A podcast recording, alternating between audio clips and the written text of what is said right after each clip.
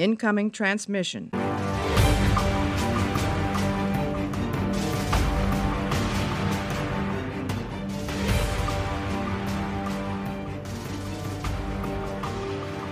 Hallo und herzlich willkommen zu einer neuen Ausgabe Warpcast. Heute zur insgesamt vierten Folge Star Trek Enterprise. Bei mir ist aus Schweden zugeschaltet. Hallo Gundel. Hallo Deutschland. Das wird jetzt zum Running Gag, oder?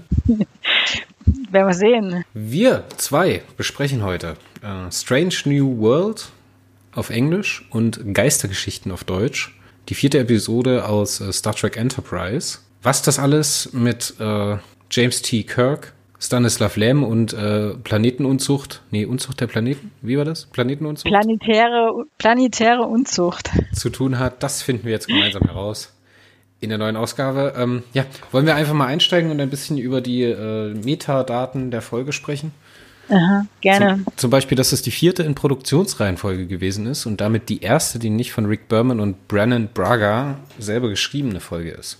Denn für das Teleplay, also für die, für die Umsetzung des, des Skripts in die Folge sind diesmal verantwortlich Mike Sussman und Phyllis Strong.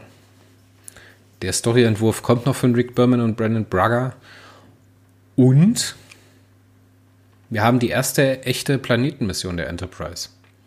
Uh. Im Englischen mit dem tollen Titel Strange New World. Oder vielleicht kommt dir das ein bisschen bekannter vor aus TOS. To visit ja. Strange New Worlds. Das ist das äh, Original, also eine Anspielung auf das Originalintro aus TOS. Dementsprechend ganz schön, aber die Diskrepanz zwischen dem Deutschen und dem Englischen ist natürlich auch wieder toll. Ne? Wir haben auf der einen Seite Strange New Worlds, was so ein bisschen Suspense hat. So, warum sind die strange? Warum ist das eine New World? Ne? Das ist ja der erste Planet der Menschara-Klasse, den man, also den ersten fremden Planet der Menschara-Klasse. Ich meine, wir waren ja bis jetzt bloß auf ach, Rigel 10, kann das sein? Riegel 10? Ja. Auf dieser Handelskolonie äh, da. Diesmal ein echter Planet der Menschara-Klasse unbewohnt und der wird natürlich auch besucht. Menschara-Klasse bedeutet, Gundel, kannst du das erklären? Ähm, habitabel, also äh, unterstützt ähm, die Entwicklung von intelligentem Leben. Genau, hat eine äh, Atmosphäre auf Stickstoff- und Sauerstoffbasis und ist praktisch für humanoides Leben bewohnenswert. Mhm. Was haben wir denn noch so über das über das Teleplay zum Beispiel zu sagen. Ja, genau, äh, die beiden Schreiberlinge, Mike Sussman und äh, wie hieß die andere Dame? Uh, Phyllis Strong. Die hatten sich ein bisschen, ja, im Nachhinein ein bisschen ambivalent über die äh, Folge geäußert, weil das das erste Mal gewesen ist, dass da andere Schreiber ans Teleplay gelassen wurden. Zumindest so, wie ich das jetzt gelesen habe. Ich müsste das jetzt im Einzelnen auch nochmal schauen. Ähm, ja, äh, es gab ja auch irgendwie Auseinandersetzungen darüber. Ja, genau. Ob ähm, der wie heißt er, Novakovic. Ja, genau. Redshirt. Ja, da gibt's wirklich sterben soll. Ja. Ich habe irgendwo ich habe irgendwo gelesen, dass, ähm, dass die, die das Drehbuch geschrieben haben, ähm, bevor überhaupt, also noch während ähm, das Casting lief für ja, die eigentliche hat, Serie. Das hatte ich auch gelesen, und, dass die noch gar nicht die Designs kannten zu den zu den äh, Schiffen und zu den Sets und dass die die Schauspieler noch gar nicht kannten, dass sie einfach ins Blaue reingeschrieben haben. Ja, äh, dass sie sich, also ich, äh, in irgendeinem Interview, was ich gelesen habe, stand, dass, dass sie Probleme damit hatten, sich vorzustellen, wie die Leute da in diesem, in diesem Jahrhundert so drauf sind. Ich kam, glaube ich, von Voyager, wenn ich mich recht erinnere, ähm, und die mussten quasi mehrere Jahrhunderte die, wieder zurück in eine Welt, die ganz anders war und die Leute ganz anders als ähm, äh, zu Voyager-Zeiten. Und dann hatten sie auch natürlich Probleme damit, sich das vorzustellen, wie die da reagieren und so und wie die so drauf sind sind ja dann unserer Welt deutlich näher als die Voyager Crew. Ja, das, das zum einen finde ich spannend, so zu arbeiten. Ne? Ich meine, da hast du ja überhaupt nichts. Ich meine, wenn du Autor bist, dann hast du ja ein grundlegendes Verständnis von deinen Charakteren. Wenn da jetzt aber ein ganz anderer Typ gecastet wird, der halt, keine Ahnung, viel autoritärer rüberkommt. Wenn jetzt Archer nicht äh, Scott Bakula gewesen ist, sondern äh, Patrick Stewart zum Beispiel, das wäre ja was ganz anderes gewesen, weißt du? Für den mhm. musst du ja ganz andere Texte schreiben. Der kann ja nicht so labidar dahinreden wie äh, Johnny Archer. Wusstest du eigentlich, dass Johnny Archer mal als Intellektueller angelegt war in einem frühen Entwurf? Nee, das wusste ich nicht. Das hat nicht funktioniert, würde ich sagen. Der sollte eigentlich ein Intellektueller, ich glaube aus Europa gewesen sein, der auf Vulkan mehrere äh, Jahre gelebt hat und dort praktisch äh, Experte geworden ist für die vulkanische Kultur Also praktisch der komplette Gegenentwurf gegen den Südstaaten Johnny, den wir jetzt bekommen haben. Aha. Und das ist verworfen worden, warum? Ja, weil man diesen Ansatz spannender fand, dass äh, der Johnny so ein Spannungsverhältnis gegenüber den Vulkanien ja. hat. Wegen seinem Vater und äh, wegen dem Respekt, den, der nicht entgegengebracht wird und so weiter und so fort. Die Idee fand ich aber ganz spannend, dass es auch ein ganz anderes, also so ein TNG 2.0, weißt du, weil Jean-Luc ja. ist ja auch intellektueller Geschichts, keine Ahnung, ich buddel im Sand rum und grab irgendwelche Sachen aus, Typ. Ja, aber also dieses Vulkanversteher-Konzept ist irgendwie so ein bisschen ausgenudelt, oder? Also, na gut, in Discovery haben sie es jetzt auch wieder aufgegriffen.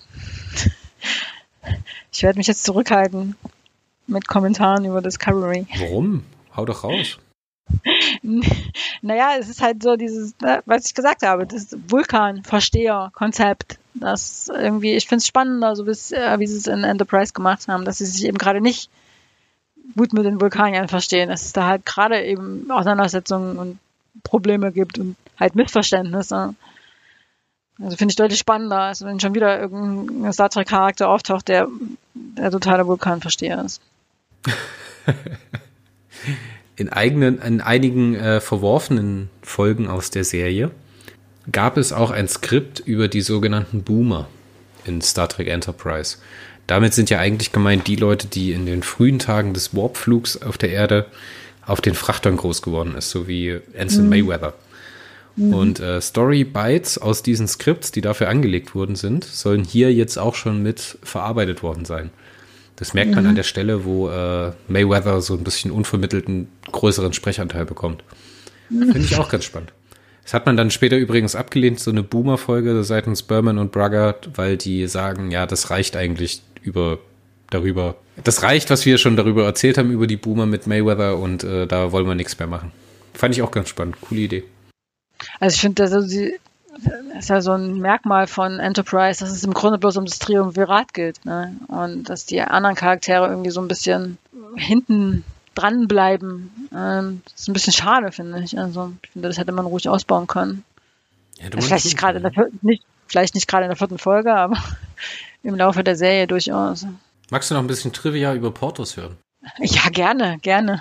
Portos äh, ist ja nicht ein Hund über die ganze Serie. Ne? In der ersten Staffel ist es eigentlich immer ein äh, Beagle Rüde, der Prada heißt. Und in der, jetzt muss ich selber nochmal schauen, wie die Viecher denn dann wirklich gehießen haben. In den späteren Staffeln wurde der durch zwei äh, weibliche Hündinnen dargestellt, die einmal Windy und einmal Bonnie, glaube ich, hießen. Jetzt müsste ich aber gleich nochmal reinschauen. Da sollte es auch eine Folge dazu geben. Man merkt, ich habe vielleicht ein bisschen weitergelesen.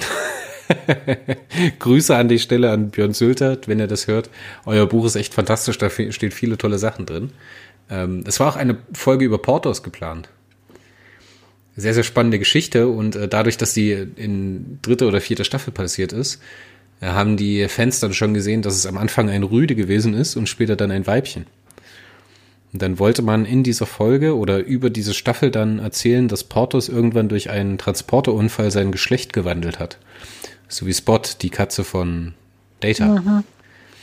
Und in dieser Folge hätte Portos die einzige Möglichkeit sein sollen, äh, an Bord der Enterprise mit einer hundeartigen Alienrasse oder Alienspezies äh, zu kommunizieren. Was ich ehrlich gesagt ganz spannend finde und was, glaube ich, ganz cool wäre. Was aber, glaube ich, so in diese späte Staffeln von Enterprise relativ wenig reinpasst, weil die ja doch eher so einen sehr düsteren und ernsten Ton haben. Aber die Idee fand ich ja. total stark. Ich glaube, Roddenberry hätte das gemacht. Die Idee ist klasse. die Idee ist auf jeden Fall mega. Aber okay, wollen wir noch ganz kurz unsere Hausaufgaben vom letzten Mal auflösen? Du hattest ja noch ein mhm. bisschen weitergehend äh, gelesen und recherchiert. Naja, ich habe recherchiert, wir, es war unklar, wann äh, Enterprise in Deutschland zum ersten Mal gesendet worden ist und das habe ich recherchiert. Ähm, 2002, also ein Jahr nachdem es in den USA zum ersten Mal gesendet worden ist, ist es in Deutschland auf Video erschienen, auf VHS. Die alten Zeiten, dass Sachen noch auf VHS erschienen sind. Und ähm, im März 2003, also eineinhalb Jahre nach der Erstausstrahlung in den USA, ist es bei Sat 1 das erste Mal ausgestrahlt worden. Das hat noch ein bisschen gedauert, bis es in Deutschland rausgekommen, rausgekommen ist. Und ich habe noch nach äh, recherchiert, ob Enterprise in die Syndication gegangen ist. Das hatten wir das letzte Mal besprochen. Das ist in der Tat passiert. Und zwar direkt nach Ende der vierten Staffel.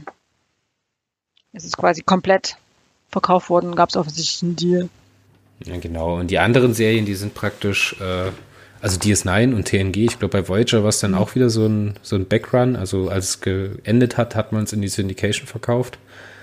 Genau. Und bei TNG und äh, DS9 war es praktisch ein First-Run-Syndication-System. Das heißt, die sind direkt nicht über ein großes Network gegangen. Damals äh, UPN, Universal, nee, UPN war das ja genau. Mhm. Hatte dann finanzielle Probleme und konnte dann TNG selber nicht mehr umsetzen. Und damit haben sie praktisch die Vermarktung direkt in die Syndication reingemacht. Aber die Anfangsjahre von TNG, die sind ja auch sehr, sehr mhm. stürmisch gewesen. Chaotisch. Chaotisch. Ja.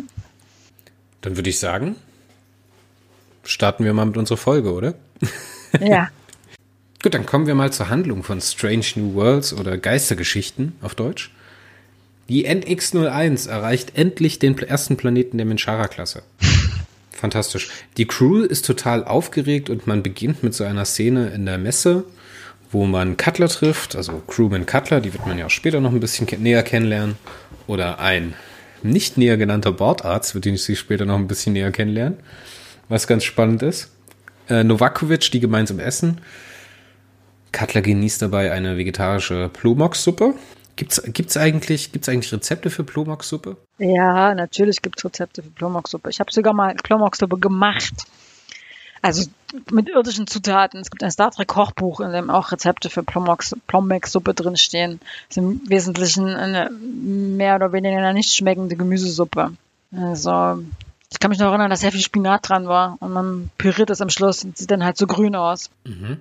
Und das, was Cutler da ist in der ersten das Folge, sieht so ganz Brühe, anders oder? aus. Ja, sieht ganz anders aus. Müsste also. Also die Plomex-Suppe, die, ähm, wie heißt die, ähm, die, die, die äh, Krankenschwester von McCoy. Äh, da ist jetzt auch Chapel. Chapel. Die Plomex-Suppe, die Chapel Spock serviert, als der da diese in dieser Folge, wo er da, wo es ihm da so schlecht geht, wo, da, wo es ins, ins Ponfar kommt. Das ist nicht so eine Brühensuppe. Das ist quasi so ein, so ein, so ein Brei, quasi so eine, so eine grünart, grüne, so eine grüne Masse. Ähm, die hat man halt, da gibt es halt im Star Trek Kochbuch ein Rezept dafür. Ist so minder essbar, ehrlich gesagt. ist halt eine Suppe, ne? Suppe ist ja grundsätzlich immer ein schwieriges Thema. Ja, also ich meine, äh, vulkanisches Essen ist vegetarisches Essen. Muss man sich halt bewusst machen. Und ähm, ich meine, vegetarisches Essen muss jetzt nicht schlecht schmecken, aber es fehlt halt alles, was irgendwie Fleischgeschmack und irgendwie so Brutzelgeschmack reinbringt. Ja, wenn man das nicht gewöhnt ist, dann schmeckt es ein bisschen seltsam. Ich habe vor kurzem Soljanka gemacht. Kennst du das noch? Ja, natürlich. Mega, ey. Mega.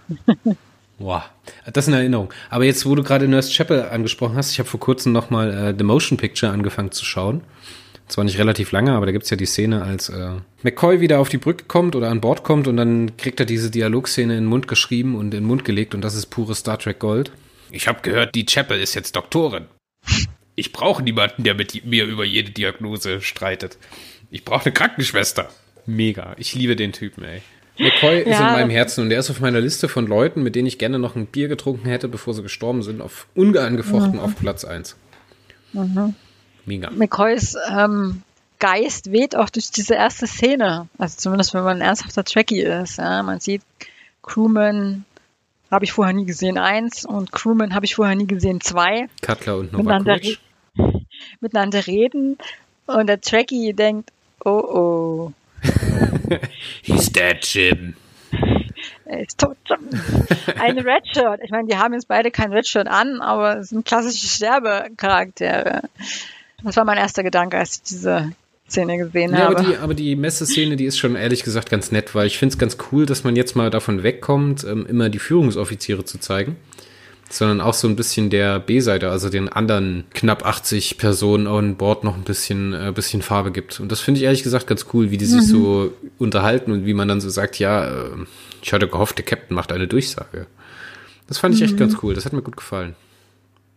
Und ich finde ja, auch, ich finde auch Cutler und Novakovic zusammen, die wirken sehr natürlich. Also das sind auch keine Gurkenschauspieler oder sowas, die können schon was.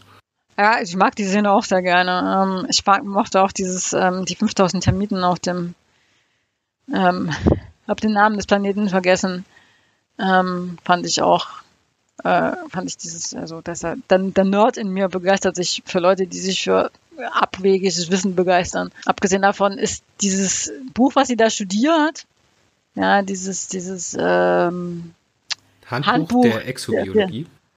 Genau, das ist ja, äh, da äh, steht auf diesem, also ist ja extra ein Grafiker für angestellt worden, der dieses, dieses, dieses, dieses, diese beiden Seiten, die man da in der, in der Aufnahme sieht, entworfen hat und ein Cover, das man gar nicht sieht, aber es gibt ein Cover dazu.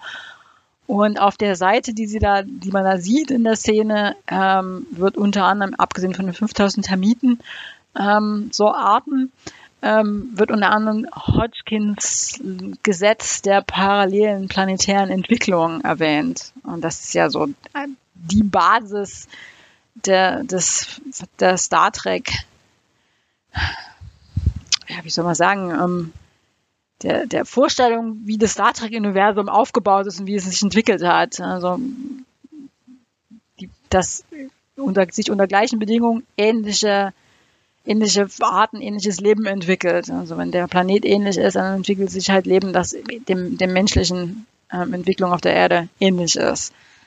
Und ähm, was ja dann noch für die, für, den, für, die, für die Folge eine Rolle spielt. Mensch, wie hieß denn diese späte TNG-Folge, wo es darum ging, dass man dieser, dieser Götterspezies, diese Vorläuferspezies betrifft? Die, diese, äh, oh, das sieht, äh, nein. Ne, ja, das, das wiederum, das, das ist ganz spannend, weil. Ich mache mal ganz ähm, kurz Live-Recherche. Das ist ganz spannend, weil ähm, ich, äh, du meinst diese Urhumaniden, wo sie nach diesen, nach diesen, äh, wo diese verschiedenen Völker nach diesen, nach diesen genau, diese äh, archäologischen, nach diesen archäologischen äh, Hinweisen suchen und irgendwie die Klingonen denken, es ist irgendwie die krasse Waffe und ähm, die, ähm, die, ich weiß gar nicht mehr, ich glaube die, die die Romulaner oder die Cardassianer, glaube ich, die Cardassianer denken, dass es halt irgendwie so die äh, Energiequelle ohne Ende ist und am Schluss stellt sich raus, das ist bloß so eine langweilige Nachricht von irgendwelchen vor viereinhalb Milliarden Jahren lebenden Urharmonioiden, die ihre DNA in der Weltgeschichte verteilt haben. Ja, so das Konzept, das trägt, das ist ja, da ist ja richtig viel drin, weißt du, da kannst du ja viel mitmachen. Aber dann so am Ende von der Folge gucken sie sich alle an, zucken kurz mit den Schultern und sagen so, ja, dann Gehen wir jetzt, I guess? Das, der Punkt ist, dass es ja im Grunde genau das Gegenteil von Hodgkins äh, Gesetz der parallelen planetären Entwicklung ist.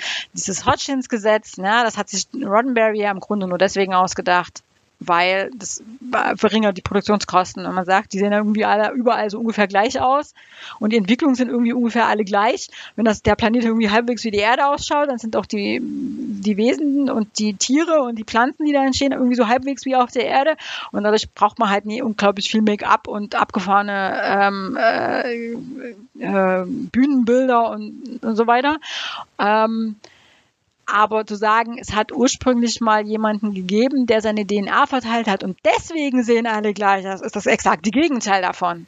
Ja, dann hat sich das nämlich nicht gleich entwickelt, weil gleiche Bedingungen sind, sondern weil ursprünglich mal irgendwann alles mal gleich war und von dort aus sich ein bisschen auseinanderentwickelt hat. Ja, vor allen Dingen ist es also das ist im Grunde genau das ist das. Natur. Ist halt, Entschuldigung. Du, du, ich bin fertig. Das ist so dieser Science-Fiction-Ansatz von, wir versuchen etwas naturwissenschaftlich zu erklären und machen da im Sinne von Clarks Gesetzen oder Clarks Gesetzen äh, einen Beweis von Gott. Ja, also ich, diese äh, Next Generation Folge war mit wird eine der seltsamsten, merkwürdigsten Folgen überhaupt. Äh, man muss auch sagen, das Hodgkins Gesetz der planetären, parallelen planetären Entwicklung, das, da hat sich Roddenberry hat sich das nicht ausgedacht. Es gibt in der irdischen Biologie ein entsprechendes Gegenstück, nennt sich Konvergenz. Äh, jeder, der mal irgendwie, jeder Science-Fiction-Autor dürfte das kennen. Das ist die, halt genau diese Überlegung, wenn es halt sich, wenn die Bedingungen ähnlich sind, entwickelt es sich parallel. Ähm, das wird halt verwendet, um zu erklären, warum weiß nicht, ähm, Vögel und Dinosaurier beide Flügel entwickelt haben, obwohl die halt überhaupt nicht miteinander verwandt sind. Äh, ähm, und wenn man jetzt als Science-Fiction-Autor sich überlegt, wie sieht denn die Welt aus, wie sieht denn das Universum aus, in dem ich dann meine Geschichte schreibe, sind die alle total abgefahren, die fremden Völker total fremdartig und seltsam oder ist es irgendwie alles so halbwegs gleich? Ja, dann kommt dieses diese, diese, dieser Gedanke, diese Konvergenz automatisch irgendwie mit ins Spiel.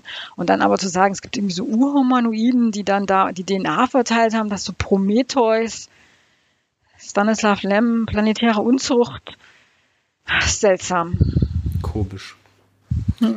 Wie, also, da kann man ja viel draus machen, aber das halt so in einer Star Trek-Folge abzuwickeln, ist, glaube ich, ein bisschen sehr ambitioniert. Und ich weiß nicht, ob man der Sache da gerecht wird. Aber okay, komm, lass uns mal weitermachen. Wir mhm. verquasseln uns schon wieder. Es kommt ja noch gar nicht, noch nicht mal vor. Ne? Es ist ja bloß das auf diesem, auf dieser Seite mit den 5000 Termitenarten auf Lorac's Prime wird dieses Hodgkins-Gesetz erwähnt und das, aber der Zuschauer kriegt das ja gar nie mit. Aber ich, deswegen bin ich, ich, merk, deswegen bin ich tracky, um mich mit solchen Details zu beschäftigen. Ich merke schon, das musst du auf jeden Fall jetzt raus. ja, okay, es gibt einen Szenenschnitt, wir landen auf der Brücke und äh, Johnny Archer ist am diskutieren, was man jetzt am besten macht. Und Paul merkt an, dass es dafür, zumindest in der in der vulkanischen Kultur äh, Protokolle gibt, wie man so etwas tun kann. Nämlich, dass man das erstmal erforscht, ne? dass man äh, eben nicht diese planetare Unzucht betreibt. Planetäre Unzucht, Entschuldigung. Und äh, dass man äh, vorsichtig da reingeht, um halt nicht entsprechende evolutionäre Prozesse zu begünstigen bzw. zu verhindern. Und Johnny so. Was? Was halt ja die Schnauze. halt die Schnauze. Wir fliegen trotzdem hin. Der Paul hat ja mal wieder recht wäre in der Tat sinnvoll. Was man dann später auch merkt. Gunde. Ja. Es ist mal wieder, es ist mal wieder Zeit, dass wir uns eine Frage stellen. Stell, stell dir vor, du bist Raumschiffkapitän. Mhm. Du fliegst einen Planeten an, der Minchara-Klasse, und triffst mhm. den Entschluss, ich will dort neben diesem Gebirge eine Landungsmission durchführen. Was sind so mhm. Sachen, die dich interessieren könnten? Ja, die Zusammensetzung der Atmosphäre. Mhm, spannend, ähm, ja. Ich, kann ich atmen? Ja, ähm, Temperatur, Temperaturentwicklung im Laufe der, der Tageslänge, wie lang ist überhaupt die Tag, der Tag, wie kalt wird es in der Nacht, verändert sich die Luft, verändert sich Temperatur. Im Grunde genommen sich, würdest du dir den Wetterbericht anschauen. Wetterbericht, äh, ich würde eine Untergrundanalyse machen. Ähm, ich denke, das reicht schon. Wir haben jetzt an erster Stelle gemerkt, also nach Atmosphäre kommt direkt der Wetterbericht. Wird nachher noch spä später noch wichtig. Ich denke, wir lösen den Knoten noch ein bisschen später auf. Aber also ich würde es wie ich würde es wie Sport machen. Ich würde da halt erstmal tagelang Beobachtungen anstellen, bevor ich da irgendjemanden runterschicke. Ja, ja, ja. Ich glaube ich auch. Ich glaube, ich würde das auch tun. Aber auf jeden Fall sind wir uns einig, wir würden vorher mal diesen sieben Tage Wettertrend anschauen. Wir kurz auf wetter.de gehen, hier kurz die Koordinaten eingeben, zack, fertig, hat man den Wetterbericht von der Sternflotte kannst du mir nicht erklären, dass die das nicht hätten sehen, kommen sehen können, was dann später passiert. Aber okay, kommen wir später dazu, weil da ist ein Logikloch, was mir ein bisschen Zahnschmerzen bereitet. Wir starten ins Intro der Folge.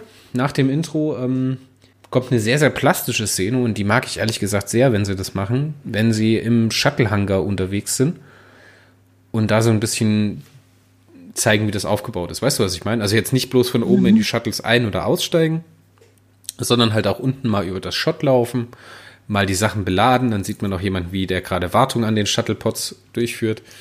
Das finde ich ehrlich gesagt ganz spannend und das hat mir an der Folge ganz gut äh, gefallen.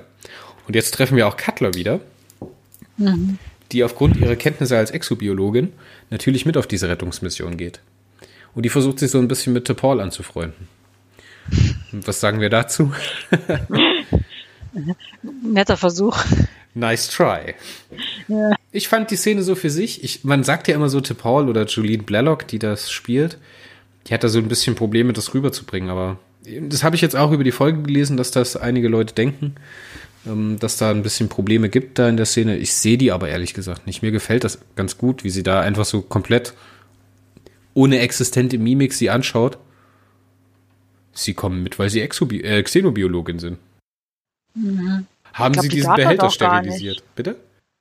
Ich glaube, die darf das auch gar nicht, da mit der quasi mit der mit der Besatzung fraternisieren. Also ich meine, die ist ja da immer noch vom vulkanischen hohen High Command, ich weiß nicht, wie das auf Deutsch heißt, ähm, als Beobachter. Also sich da irgendwie mit Leuten ernsthaft anfreunden. Ja, aber so ein bisschen ja. Smalltalk, weißt du, so eine Nachfrage. Vulkanierin, ja, die machen ja, keinen Smalltalk. Ne? Also wie gesagt, ich habe mit der Folge da, äh, mit der Szene da überhaupt gar kein Problem, wie sie reagiert. Aber ich verstehe halt auch nicht, wo die Leute das herhalten, dass sie das so ein Missverständnis dafür haben. Ich habe übrigens noch eine Information für dich, was ich jetzt auch gelesen habe, ist, dass äh, in diesen, du hattest ja mal angesprochen, dass äh, T'Pol nur eine Halb-Vulkanierin gewesen sein könnte. Habe ich in irgendwelchen ähm, Interviews gelesen, aber dafür gibt es überhaupt noch keinerlei Nachweise. Ja, das war mal geplant. Also es gab, gibt eine verworfenes Skript zu einer Folge, wo man äh, T'Pols verstorbenen Vater hätte treffen sollen. Und der hätte sich in dieser Folge als Romulaner herausstellen sollen. Das finde ich ganz spannend. Das finde ich echt ganz spannend. Das wäre so für Material für die fünfte, sechste Staffel im Romulanischen Krieg ja. gewesen. Mhm. Aber das passt natürlich nicht in der Frühzeit rein mit der Charakterentwicklung. Ne? Da will man ja wirklich mhm. dieses reine Vulkanische drin haben und das kommt hier ganz gut rüber. Mhm. Und Jolene Blalock war selber ganz großer Spock-Fan und die hat sich gegen ganz viele ähm, Vermenschlichungen der äh, Rolle zu Paul gewehrt. Mhm. Die wollte das nicht. Die wollte komplett puristisch sein. Mhm. Finde ich auch total spannend. Da hat sich ja dann Leonard Nimoy angeschlossen, weil der ist ja, der hat ja auch versucht, Spock so unmenschlich wie möglich zu machen. Also da gibt's ja auch, gab's ja auch diverse ähm, Vorschläge, Skriptvorschläge, wo Nimoy gesagt hat, nee, so spiele ich das nicht. Das ist, das ist nicht vulkanisch. Ich finde das aber ehrlich gesagt ganz schön. Da werden wir auch später noch mit dem Thema Novakovic drauf eingehen können. Ich finde das schön zu sehen, dass man da schon, also dass man da auch die so ein bisschen mit ein. Ich meine, wir sind hier in einer sehr, sehr frühen Phase. Ne? Das ist die vierte produzierte Folge. Und trotzdem haben die Produzenten das zugelassen, dass die Schauspieler, gerade Scott Bakula oder, oder Jolene Blalock oder halt die ganze Führungsriege der Enterprise, dass sie so ihren eigenen Drive mit in die Charaktere reintragen. Und dass sie halt auch auf solche Entscheidungen mit einwirken konnten. Das finde ich wirklich toll und das finde ich gut zu sehen. Mhm. Das ist ein bisschen so eine Testfolge. Ja, also, so ein Testballon in ganz wie, vielen Sachen. Ja, wie die, wie die Charaktere funktionieren und äh, wie die miteinander funktionieren und so. Ja. So wie zum Beispiel Topol und Trip miteinander funktionieren, mhm. Knickknack. Ja. Ja. Ja, kommen wir zur Landung. Sie sind dann, dann irgendwie da unten und da ist sie dann, die planetäre Unzucht. Ein Hund rennt rum. Where no dog has gone before.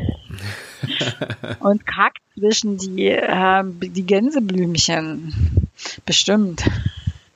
Also, ich liebe ja Tiere. Ne? Ich bin wirklich ein sehr tierlieber Mensch und ich würde auch gerne, wenn es mein Leben zulassen würde, wieder einen Hund bei mir haben. Aber wenn ich auf einen fremden Planeten lande, nehme ich doch nicht meinen Hund mit. Na, ganz sicher nicht. Der wird da von einer Mücke gestochen und fällt tot um, ey. Ja, oder er rottet irgendwie so die gesamte einheimische ähm, äh, äh, Tierwelt aus oder keine Ahnung, oder kackt halt in irgendeine Ecke und da stehen dann irgendwie dann die äh, terranischen Mikroben machen dann alles platt oder so. Also. Weißt du, das ist ja so, ich glaube, die wollen uns irgendwas mitteilen mit den Tieren. Wir erst Sluggo, jetzt Portus. Da ist was im Buschgundel. Aha. Da ist ein Code. Ich sehe einen Code. Aha. Kommt ja dann noch die Szene in dem, im, im Zelt mit dem Skorpion. obwohl gar kein da, Skorpion ist. Ja, obwohl ich mich da manchmal frage, ob das vielleicht sogar schon äh, eine Halluzination ist. Also beim dritten Mal schauen ja. habe ich mir dann so gedacht, hä, ist das jetzt wirklich real, was die da machen? Wahrscheinlich nicht. Also ich, ich meine mich dunkel zu erinnern, ähm, als ich die, die Szene gesehen habe, dass ich habe nochmal zurückgespult und es nochmal noch mal angeguckt. Und ich glaube, Mayweather sieht denn dieses, dieses Tier nicht. Nur, nur Trip sieht das. Also, der fragt die ganze Zeit, wo ist es denn? Und ich sehe es nicht und so. Also, aber wir, wir, wir greifen vor. Die sind gelandet, der Hund rennt rum und dann gibt es eine Szene, in der ähm, der Chip ein Foto macht. Ja, Trip und, Trip und seine äh, Fotos. Das gibt es ja später auch nochmal ein bisschen. Und dieses, also wirklich wie Scott Bakula und Juliette Blalock da nebeneinander stehen ja, und der so nicht also, so richtig weiß, soll er einen Arm rumlegen, soll er vielleicht einfach nur dumm grinsen. Und sie guckt halt komplett so wie so, so Salzsäure erstarrte Puppe. Guckt sie da in die Kamera. Es ist wirklich so fantastisch. Ich glaube, ja, also, ich glaube, in den Szenen hatten die Schauspieler richtig Spaß miteinander. Ja, und ich hatte Spaß beim Zugucken. Also, es ist eine meiner Lieblingsszenen. Es ist eine meiner Lieblingsfolgen und eine meiner Lieblingsszenen. Echt? Das ist eine deiner Lieblingsfolgen? Okay. Ja, ich glaube sogar, das ist mit die Lieblingsfolge. Ich freue mich, ich freue mich auf die Wartung, äh, Wertung. Ja, also äh, äh, Tippors Gesichtsausdruck, ich, ich, ich fühle so mit ihr. ja, sie will ja direkt anfangen zu erforschen und zu scannen und zu tun ja. und zu machen. Und Archer sagt dann so, ja, entspann dich doch mal, lass uns da erstmal ankommen. Der geht dann erstmal mit seinen, mit seinen Jungs und mit Portos erstmal eine Runde spazieren. Und äh, verpasst dann auch direkt wieder den, äh, den Treffpunkt oder die Treff, also, oh Gott, den Zeitpunkt, an dem man sich treffen möchte. Und sagt dann so, ah, we lost track of time. Mhm. Ich, ich finde es cool. Ich hat sowas, hat sowas von Showleaf, oder? Also von, von Freizeit, also wie die da rumlaufen und da sich da ähm, da auf diesem idyllischen Planeten da so die Zeit genießen. Ja, wenn ich die ganze Zeit noch dran denken konnte, oh Gott, es kommt bestimmt irgendwas ganz Fieses um die Ecke und oh, das ist vielleicht eine Gefahr. Und dann gibt's da irgendwie, wo Cutler da diese Molche oder was das da ist, im Wasser anguckt. Und ich dachte, oh Gott, gleich springen sie raus und beißen ihr ins Gesicht. Aber ich find's cool, weil ich glaube, das ist halt wirklich natürliches Verhalten, wenn der Mensch irgendwann mal auf fremden Planeten landet, dass der erstmal total aufgeregt ist und total gespannt, was als nächstes passiert.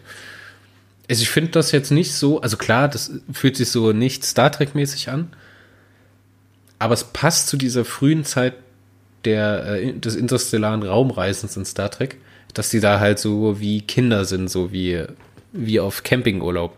Wie sie dann halt auch alle ihre, ihre Basecaps aufhaben mhm. und sowas. Das ist schon, das hat schon Hand und Fuß. Also in der Ausführung ist die Folge echt von Anfang bis Ende sehr, sehr stilsicher, würde ich sagen. Mhm. Ja, also ich, das, ist, es hat nicht nur was von Camping, es ist Camping. Sie campen ja dann. Ja, mit Lagerfeuer und Campingstühlen und Zelten und Gruselgeschichten. Fehlt noch, dass sie da so ihre ähm, Marshmallows. Marshmallows genau rausholen und anfangen die zu grillen. Ja, aber ich finde das cool mit den Geistergeschichten. Ich finde dann auch cool, wie die zusammenhocken. Das hat wieder so ein. Also ich habe es denen total abgekauft in dem Moment, dass sie da gemeinsam an einem Feuer sitzen und sich gemeinsam Geschichten erzählen so und wie sich dann halt so der der Commander, ne, der Trip Tucker, der sitzt dann so in der Mitte und macht dann so seine affigen Kommentare zu der Nummer, gerade so am Ende, wo er dann so macht. Also fand ich cool, das fand ich sehr sympathisch. Und was ich auch sagen muss, ist, dass sich das alles so nach Fernsehen an, also so visuell nach Fernsehen ausschaut, weißt du? Das Feuer ist kein richtiges Lagerfeuer, sondern es ist so ein Showfeuer. Das sind so ein paar mhm. Plastikstöcke mit Sand, wo so eine Gasflamme unten drunter brennt. Das siehst du auf den ersten mhm. Blick. Oder die Campingstühle, wie die Zelte aufgebaut sind. Das, heutzutage würde das kein Mensch mehr machen, weil das halt alles vermeintlich so billig aussieht. Aber damals in so eine Studioproduktion, das ist ja dann später auch noch in der Höhle, ne, wenn du die Höhle siehst, das mhm. ist alles so augenscheinlich Kulisse und Studiokulisse. Das ist, das spricht mich irgendwie, das spricht das Kind in mir an. Weil früher haben halt Sachen so ausgesehen. Weißt du, was ich meine? Ja, ja, das ist irgendwie so ein bisschen Star Trek-mäßig, oder? Dass die Kulissen irgendwie ausschauen, als hätten sie es gerade irgendwie aus Pappmaché hergestellt. Also, Aber ist okay. Ja. Novakovic ja. kriegt Kopfschmerzen und will ins Bett. Ja, das ist auch erzähltechnisch ist das total gut gemacht. Da ist der idyllische Planet und dann haben sie da das Camping und dann die Geistergeschichte. Es gibt ein paar Skeptiker dann wird es immer so graduell ein bisschen schlechter. Dann aber Kopfschmerzen. Dann plötzlich diese Fliegen weg. Puh, dann kommt der Wind. Die Glühwürmchen, genau. Und ähm, dann Schnitt. Ja, die Cutler wird so angeblasen. Und dann Schnitt, dann sind die da in ihren Zelten und plötzlich geht's rund. Also das fand ich schon ehrlich gut gemacht. Also. Ja, das hat so Elemente von so Cabin in the Woods Streifen aus den 90ern, wo irgendwelche Teenager im Wald sind in irgendeiner Hütte und dann passieren Dinge, weißt du? Das ist cool. Mhm.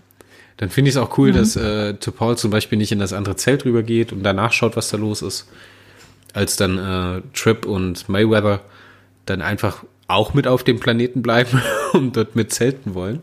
Das finde ich cool und ähm, ja, ich finde auch nicht schlimm, dass sie dieses von A nach B kommen nicht gezeigt haben. Weißt du, was ich meine? Dass er jetzt praktisch nicht mhm. die, was zwischen dem äh, Lagerfeuer und den Zelten passiert ist und was zwischen den Zelten und den Höhlen, wo man sich dann vor dem Sturm versteckt, ähm, dass man das nicht sieht, was das passiert. Das fühlt sich so klaustrophobisch an und das erhöht nochmal so ein bisschen mhm. den, den Druck in der Szene, weißt du?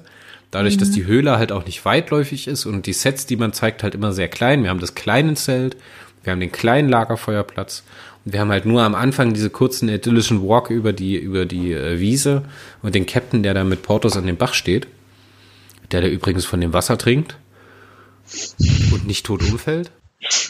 Wo vielleicht die ganzen Fische, fischartigen Wesen in dem Wasser Ja. fallen demnächst tot um. Ja, ich stimme dir da vollkommen zu. Ich, äh, ich fand das auch sehr gut gemacht. Also, Also was da wirklich Timing und Taktung von den Szenen angeht, das ist wirklich on point. Das ist wieder wie beim letzten Mal, wo wir also wo ich sagen muss, das ist zwar Schema F Fernsehen, ne? also Schema F Star Trek, so von der Produktion her, das ist so, wie es sein soll, aber halt in seiner besten Art und Weise. Weil wirklich produktionsseitig habe ich da kaum was zu mäkeln. Vielleicht eine Sache, die mir ein bisschen so als, wenn du mal campen bist, ne, und du hast schon mal im Sturm gecampt, der geht halt nicht so los, wie der Sturm da losgeht. So, das fängt halt nicht mit einem Fingerschnippen an, sondern das baut sich ja auch langsam auf. Das kommt ja nicht von irgendwo. ja, aber also, soll ja dramatisch sein. Hast recht. Natürlich ist es so. Ja, irgendwann muss es passieren. Ne? Das sind bloß 45 Minuten Folgen. Ich müsste jetzt mal gucken, wie lange das Ding geht. Ich glaube, es waren irgendwie 43 oder 44 Minuten. Äh, Habe ich hier gar nicht mit dabei stehen. Schade. Hm. Das ist vielleicht eine Sache, die können wir für die Zukunft mal mit raussuchen, wie lange die Folgen laufen. Okay. Weil das finde ich immer ganz schön so als Richtwert, weil man weiß ja, dass so eine Folge ungefähr 45 oder für 45 Minuten ausgelegt ist bei Star Trek. Gerade in den 90ern und frühen 2000ern. Und wenn man dann merkt, dass sie deutlich länger ist oder sowas, dann hat man halt, ist es meistens ein Indiz für Skriptprobleme und für Schnittprobleme.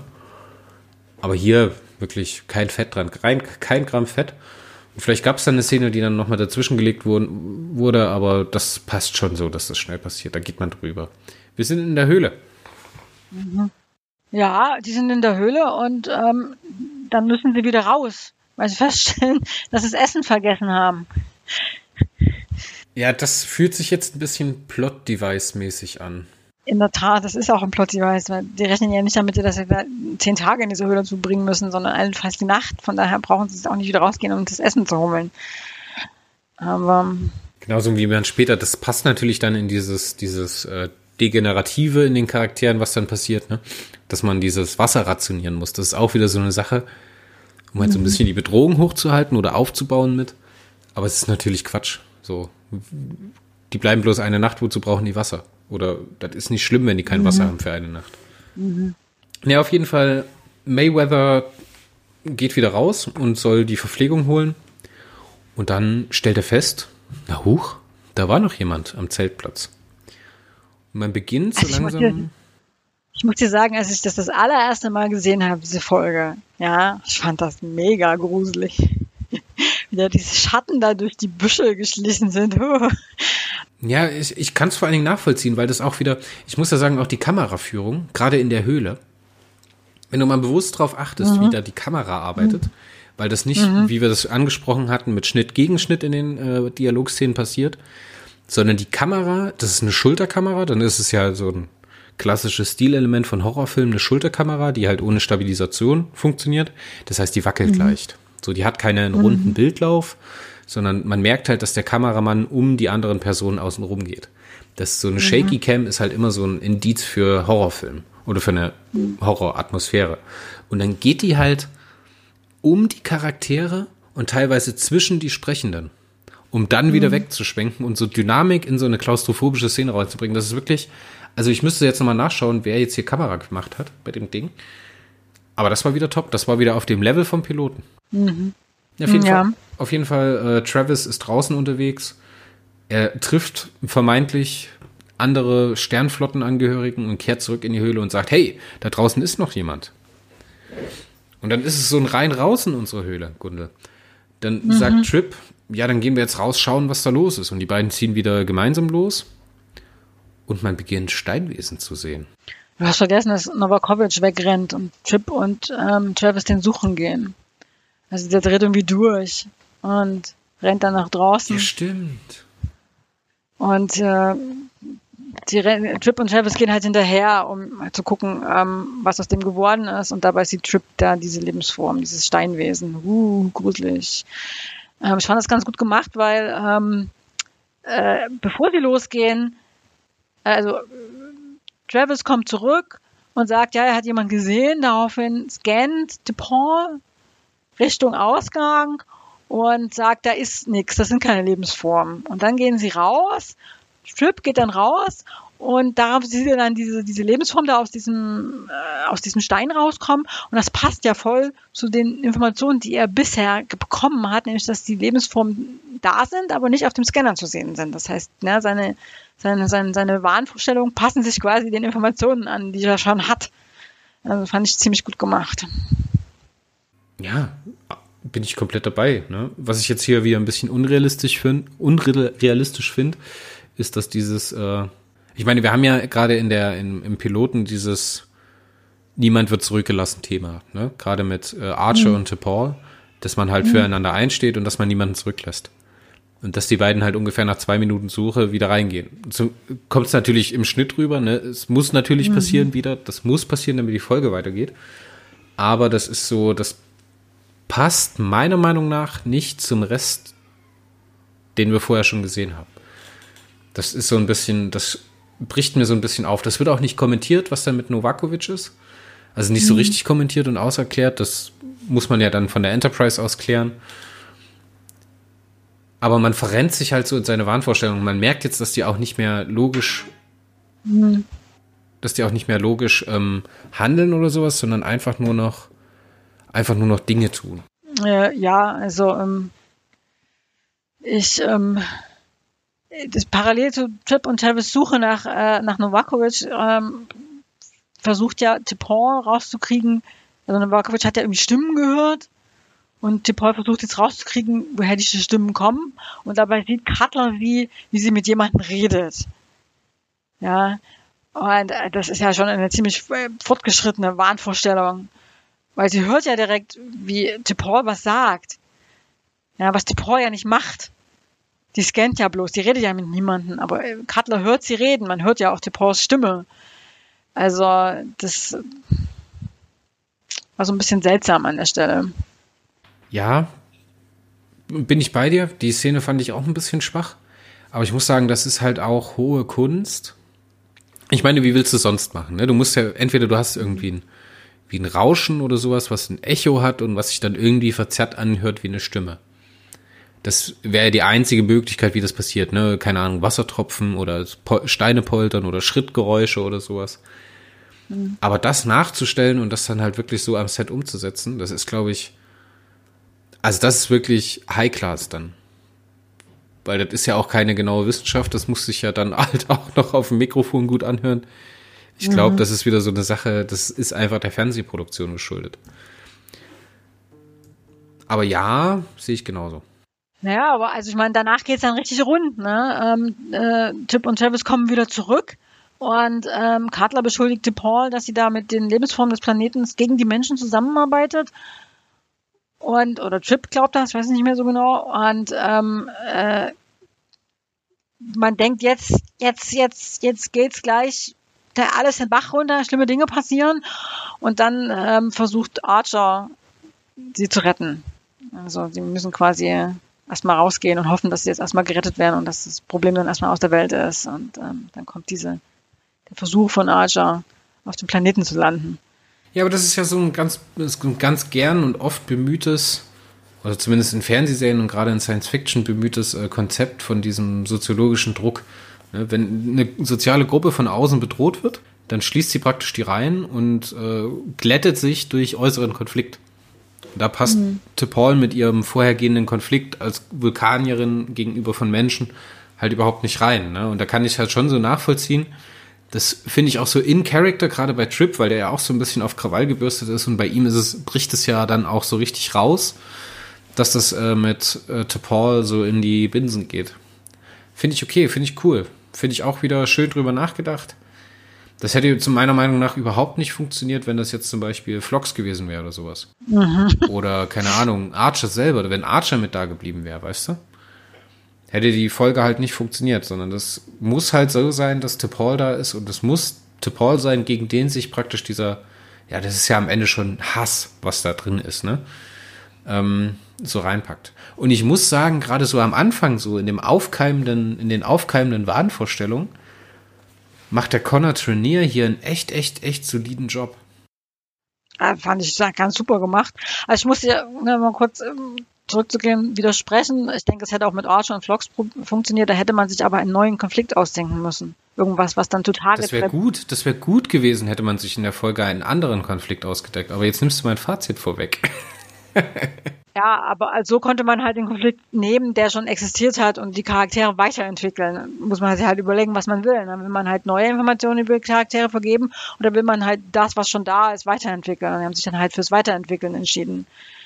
Ähm, aber also, und das zweite, also ich finde auch, dass, also der Trip ist super gespielt. Am Anfang sieht man noch, wie er versucht, noch halbwegs vernünftig sich zu verhalten, im Gegensatz zu Katla und Novakovic, die ja mehr oder weniger instantan durchdrehen, ähm, äh, ist Trip halt noch bemüht, den Verstand ähm, zu benutzen und so, ähm, aber so kontinuierlich baut er ab und es wird halt immer schlimmer. Und ähm, das fand ich auch sehr gut gemacht und sehr gut gespielt. Ich muss sagen, was das hier auch anderen Star Trek Kombos oder ähm, ah, oh Gott, wie sagt man dazu?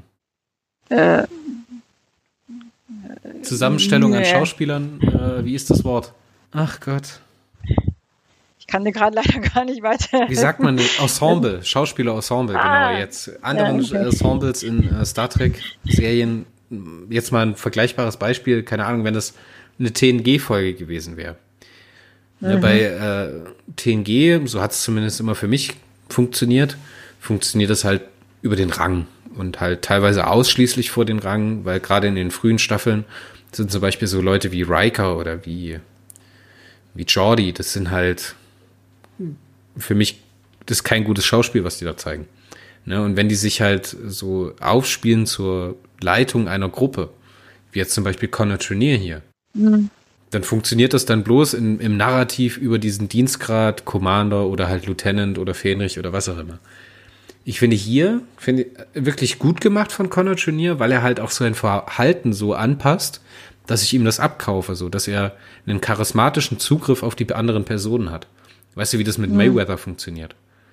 Mhm. Ne, wie er ihn dann immer wieder wachrüttelt oder ihn in den Konflikt mit reinholt, ne, weil er halt den Backup braucht. Ne? Ja, ich finde, er kann das halt auch tragen und er bringt das auch rüber als, äh, als Person, dass er zum einen diese Leitung der Gruppe hat aber zum anderen halt sich auch durch Paul bedroht fühlt. Mhm. Ne? Weil man, er weiß es und wir wissen es und Paul weiß es, dass der Vulkanier halt einfach überlegen ist. Halt nicht nur intellektuell, sondern halt auch physiologisch. Von den Kräften her. Ja. Ja, aber Trip weiß es nicht. Der Trip weiß es schon. Ja, nein bin mir nicht ganz sicher, wie die frühen Menschen tatsächlich, äh, ob denen wirklich klar ist, wie überlegen die Vulkanier tatsächlich sind. Also auch rein physisch, ja, kräftemäßig und ähm, bei, bei Spock kommt das ja auch immer, immer wieder in, in der in, äh, in TOS, dass der ewig lang wach bleiben kann und also solche Sachen. Ähm, die, und hier in der Folge kommt es ja auch, der Paul sagt, sie kann irgendwie mehrere Tage ohne Wasser auskommen. Und Mayweather ähm, bekommt ja ihre körperliche Überlegenheit auch zu spüren. Ja. Also ich bin mir nicht ganz sicher, wie, wie klar Trip wirklich ist, dass, wie überlegen die Vulkanier tatsächlich sind. Also ich glaube, der weiß das schon, dass sie mehr können als die Menschen, aber nicht das ganze Ausmaß. Und außerdem wird er ja dann zunehmend irrationaler. Ne? Da verliert er dann, dann so seinen den Grip in der Realität. Er lässt dann Paul nicht weggehen und äh, Wasser zu holen, weil sie sich ja dann mit ihren Freunden treffen könnte und dann ähm, wirft dann diese abgefahrene Verschwörungstheorie, dass Paul die Menschen hierher gelockt hat um die Mission scheitern zu lassen. Also, da ist das dann vorbei mit irgendwelchen, dass er da irgendwie noch auf, auf, auf reale Fakten reagiert und also, ob ihm da vorher tatsächlich klar war, wie die Vulkanier so drauf sind oder nicht, ist da, glaube ich, dann auch nicht mehr von Bedeutung. Ja, aber er fühlt sich die ganze Zeit von ihr bedroht. Er lässt sie ja nicht aus dem Blick, ne? Er, teilweise ist es ja. ja so, dass er nur auf sie fixiert ist und halt überhaupt nicht mehr auf die Steinwesen. Ja, weil das ja der eigentliche Konflikt ist. Ne? Chip hat ein Problem mit Paul. Also auch unabhängig von diesem Planeten. Ne? Ja. Okay, wir gehen mal zurück zu Novakovic. Der wird anges äh, angefunkt von Archer. Und der fängt an, wirres Zeug zu labern. Er erkennt Archer nicht. Er kennt seinen Captain nicht. Er stammelt wirres Zeug, dass man ihn in Ruhe lassen soll. Go to hell, sagt er. Ja, fahren Sie zur Hölle. Und man dadurch, dass der Sturm, Sturm immer schlimmer wird, sieht man sich praktisch gezwungen, den Novakovic zurück zu beamen aus diesem Sturm. Und das muss ich sagen, Leute, hätte ich das als elf- oder zwölfjähriger gesehen damals, hätte ich, glaube ich, eine Nacht lang nicht schlafen können. ja, das war ein bisschen. Er kommt dann so zurück und aufgrund dieser, dieser Transporter-Fehlfunktion, oder was heißt Fehlfunktion? Wahrscheinlich waren einfach zu viele Partikel in seinem, in dem Erfassungsstrahl mit drin durch den Sturm, also Blattwerk und Äste, was äh, da durchgeweht ist. Und dann sieht man ihn auf der Transporterplattform liegen und Teile von Laub, Holz, Steinen sind an seinem Körper und in sein Gesichtsmake-up eingearbeitet. Und das ist hardcore widerlich. Mhm, also ich habe ja, ich ich habe ja ehrlich gesagt kein Problem von von äh, mit mit Body Horror oder irgendwelchen Splatterfilmen oder sowas. Ich bin jetzt kein Fan davon, also ich brauche das nicht, aber wenn sowas läuft, habe ich dann keine Albträume oder irgendwas. Aber hier, das ist halt sowas Vertrautes, weißt du, Beamen. Beamen ist immer schon okay. Und die Szene im ersten Star Trek-Film The Motion Picture, die ist halt so zahnlos, als der Vulkanier da geschmolzen wird. Weißt du, es passiert halt. Mhm. Und hier merkt man halt, dass Beam noch ein echtes Problem ist, weil sowas halt einfach passieren kann. Also ich, ich weiß noch, als ich, als die damals, ich habe die, die Serie als erstes äh, auf Video gesehen. Die Videos habe ich mir einzeln aus der Videothek damals ausgeliehen. Ich hatte damals noch keinen also ich hatte einen Fernseher, aber keinen, der, mit dem ich hätte das als eins gucken können. Also habe ich mir das ausgeliehen und ich weiß noch, dass mir jemand, ähm, als die das zweite Video rausgekommen ist, auf der diese Folge drauf war, bevor ich sie gesehen habe, zu mir gesagt hat, oh, die Folge ist total toll. Äh, der, da sieht man, dass die Technik am Anfang noch nicht so toll funktioniert hat. Die versuchen da jemanden zu beamen und der ist halb mit dem Busch verwachsen. Total geil, musst du unbedingt gucken. Ja. Ja, das ist so, das ist so ein Schulhofthema gewesen dann. Das hat man dann so erzählt und oh, dann ist er mit dem Busch verwachsen und alle so, was? Das muss ich sehen. Das ist so uh, Word of Mouth, weißt du? Also, dass man ja. das durchs Weitererzählen, dass das nochmal einen eigenen Drive bekommt. Das war wirklich Hardcore. Jetzt kommt es zu einer anderen, äh, anderen Problem der frühen Star Trek-Zeit oder der frühen Sternflottenjahre, ist das medizinische. Das ist jetzt nicht mehr hier Beverly Crusher drückt zwei Knöpfe auf ihrem Tricorder und hat äh, die DNA-Sequenz äh, dekodiert und alles ist gut und alles ist bekannt, ne? Und das weiß man alles auf den ersten Blick. Sondern dann holt sie das Hyperspray, macht und alles ist gut. ja, dann wird hier diese, dieses Biobett geschlossen und dann muss man zum Operieren nicht mehr auf, äh, aufschneiden oder sowas oder keine Ahnung, Bones sagt dann, äh, er hat mir eine neue Niere wachsen lassen. nee, das war hier. Oh Gott, wie hieß der Film? A Voyage Home, Teil 4. Ja, auf jeden Fall übersieht der gute Dr. Flox was. Und fantastische Dr. Flox-Szene. Fantastische Szene. Gerade von John Billingsley toll gespielt. Ich glaube, dass, äh, ich, wenn ich mich jetzt festlegen müsste, das wirkt wie eine nachgeschossene Szene. Weil? Ähm, weil das Make-up von John Billingsley hier noch wesentlich anders aussieht als in anderen Folgen. Mhm. Achte mal drauf, ne? Gerade in der zweiten und dritten Staffel nimmt der John Billingsley, also der Schauspieler, ja sehr stark ab, ne? Am Anfang ist er doch schon mhm. relativ kräftig. Also gut, ist jetzt nicht fett oder sowas, aber schon gemütlich, würde ich jetzt sagen. Und da wirkt er halt so, so eingefallen, weißt du? Also entweder er, mhm. die haben das mit Make-up gemacht oder es ist dieses Close-Up, was da geschossen wird, aber wirklich tolle Folge. Man sieht halt nur kurz Novakovic, den man dann auf den Weg der Besserung bringt und dann später informiert der Dr. Flox den Captain, dass er schnell kommen muss und er merkt dieses, äh, uff, Nervengift, dieses, Gott, wie hieß das Zeug? Tropolysin, Tropolysin ja. das in der Polle enthalten wird, ist, hat ein freies Neutron, was dann irgendwie im Blut freigesetzt wurde ja, also, und dann ein Gift ist, bla. Äh, Technobubble auf höchstem Maße, ja, also ein Stray Neutron, also ein, ein, ein nicht gebundenes Neutron wird freigesetzt, das ist also wissenschaftlich absoluter, totaler mega Blödsinn. Ja, geht gar nicht, funktioniert in keinster Weise, ist es irgendwie mit der Realität zu vereinbaren. Und dieses Neutron setzt ein nicht detektierendes Gift frei. Neutron ist ein Elementarteilchen. Was, was soll denn das für ein Gift freisetzen? Also, es kann allenfalls irgendwie halt ne, Strahlenschäden anrichten, so Neutronen. Also, wahrscheinlich war ich deswegen abgelenkt. Von, von, von Flocks Aussehen abgelenkt. Ähm, weil ich dachte, bitte, ein Stray Neutron breaks down in a undetectable toxin? Was ist das denn für ein Unsinn? Also, kann das leider nicht ignorieren, sowas, wenn die so Techno-Bubble-Blödsinn von sich geben. Also ich kann das gut ignorieren und ich äh, do it for the story, weißt du? Ich finde es das stark, dass ja. man hier sich auf der einen Seite irrt und dass das wieder direkt eine neue Ebene von Bedrohung äh, aufmacht, ne? Mhm. Weil mhm. man hat vorher noch mit Reed drüber gesprochen, ja, der Reed hat gesagt zum Captain, es wäre das Beste, den die Crew zu evakuieren mit einem Shuttle. Aber der Captain sagt dann, ja, der Sturm ist so schlecht, wir gehen das Risiko lieber nicht ein. Ne? Die werden schon eine Nacht überstehen. So, und jetzt mhm. ist es so, wenn man diesen, diesen Pollen so lange ausgesetzt ist und dieses äh, freie Neutron sich gelöst hat, mit einem Undetectable Poison oder Venom, dann geht man wahrscheinlich drauf. Mhm. Das heißt, wir müssen die jetzt retten. Mhm. Und wir müssen den Ina Pro, nee, Provalin, Ino Provalin, gibt's das? Ja. Du hast es doch bestimmt nachgeschaut, du Verrückter.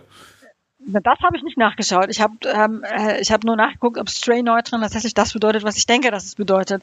Ähm, äh, ich glaube aber nicht, weil Tropolysin gibt es auch nicht. Also das haben sie sich halt ausgedacht. Aber Tropolysin, das passt ja wenigstens von der Phonetik her, weil das ja wie ja. ein Hormon, äh, wie ein, wie ein Enzym klingt, weißt du? Ja. Das funktioniert ja. Das stört mich jetzt auch nicht, wenn Sie sagen, ja, der ist halt ein Gift im Blut, das hat hier Technobubble-Namen einfügen ähm, und macht diese und jene Auswirkung und wir müssen jetzt hier diese Substanz geben, hier einen Technobubble-Namen einfügen, die das alles wieder rückgängig macht, finde ich jetzt nicht, finde ich überhaupt in keinster Weise schlimm. Aber wenn Sie dann versuchen zu erklären, warum das so ist und dann ähm, bringen Sie halt eine Erklärung an, die halt wissenschaftlich Blödsinn ist, ähm, das Finde ich halt doof. Aber egal. Wir haben das jetzt, ich habe das, ich habe meinen Unmut zum Ausdruck gebracht, ausreichend. kehren, wir, kehren wir zur Höhle zurück, in der sich gerade dann die Situation extremst zuspitzt. Weil Trip anfängt mit einem Mr. Welig zu reden. Das fand ich ja echt gut gemacht, er mit, mit dem Felsen da rede. Ja, vor allen Dingen finde ich es da toll, dass man, äh, vorher hatte man ja eine freie Perspektive im Raum. Ne? Das heißt, die Szene wurde eigentlich erzählt aus einer neutralen Betrachtersicht. Und jetzt wechselt mhm. man da zu T'Pol und der, der Zuschauer wird durch die Kameraführung und das Bild dazu motiviert, auf Seiten von T'Pol zu stehen. Ne? Die betrachtet mhm. ihn ja so, sucht, seine, sucht die Lücke, will sich dann selber bewaffnen, um die Situation praktisch zu entschärfen. Und passend bekommt der Trip jetzt eine Vision von Dr. Wellick, wie hieß der? Mr. Wellick denn der dann einfach so, dass ganz am Schluss aufgeklärt, wer das eigentlich ist. Also er redet dann halt mit dem Mr. Wellick. Was ich auch gut fand, war, da sind immer wieder so, so Close-Ups von Trips Gesicht dabei gewesen, das ist so zwischengeschnitten, ja, wo man halt so seinen, seine angstverzerrtes und paranoid, mit paranoiden wirren Blick da Schweiß überströmtes Gesicht sieht, immer so hin und her geschnitten zwischen DePaul und Trip. Also. Ja, und dann hat DePaul die Waffe in der Hand, schafft es aber nicht rechtzeitig abzudrücken, weil Trip dreht sich um und zielt auf sie und dann kriegt also habe ich ganz, ganz starke ähm, Jack Nicholson-Vibes von ihm. Okay, das musst du erklären. Wo er dann so sagt, ja, dumm gelaufen. In seinen Augen sagt er so, here comes Johnny. Weißt du, was ich meine? Äh, nicht wirklich, nee. Äh, wie hieß der Film? Das ist ein Kubrick. Ach Mensch, in dem Hotel mit den beiden Zwillingen und der Tussi, die mit dem Messer dann in der Dusche sich versteckt, wo Jack Nicholson dann mit der Axt die Tür einschlägt. Ach Gott, Hirn. Ich habe keine Ahnung, wovon du redest. Ähm, Sag mir mal die bekanntesten Kubrick-Filme. Du weißt doch, dass du mich solche Fragen da nicht fragen Ich muss das jetzt nachgucken, das gibt es ja jetzt gar nicht. Wenn ey. ich nicht Shining, Shining. Shining, genau, das Shining. Habe ich nicht gesehen, von daher kann ich dir leider nicht sagen, kann ich dir, habe ich keine Ahnung, was du da meinst. Also ich meine mich dunkel an ein Bild zu erinnern mit Jack Nicholson, der auch an, mit wirren und irren Blick in der Gegend herum guckt, ja. Ja, genau, der hat dann so eine Feuerwehrachse, ja. ist eine ganz bekannte Szene, schlägt dann die Tür ein, steckt den Kopf durch und brüllt dann so, hier kam's ja. Johnny. Aha, okay. Das, ja, ich, ich kenne nur die Bilder. So im Kopf.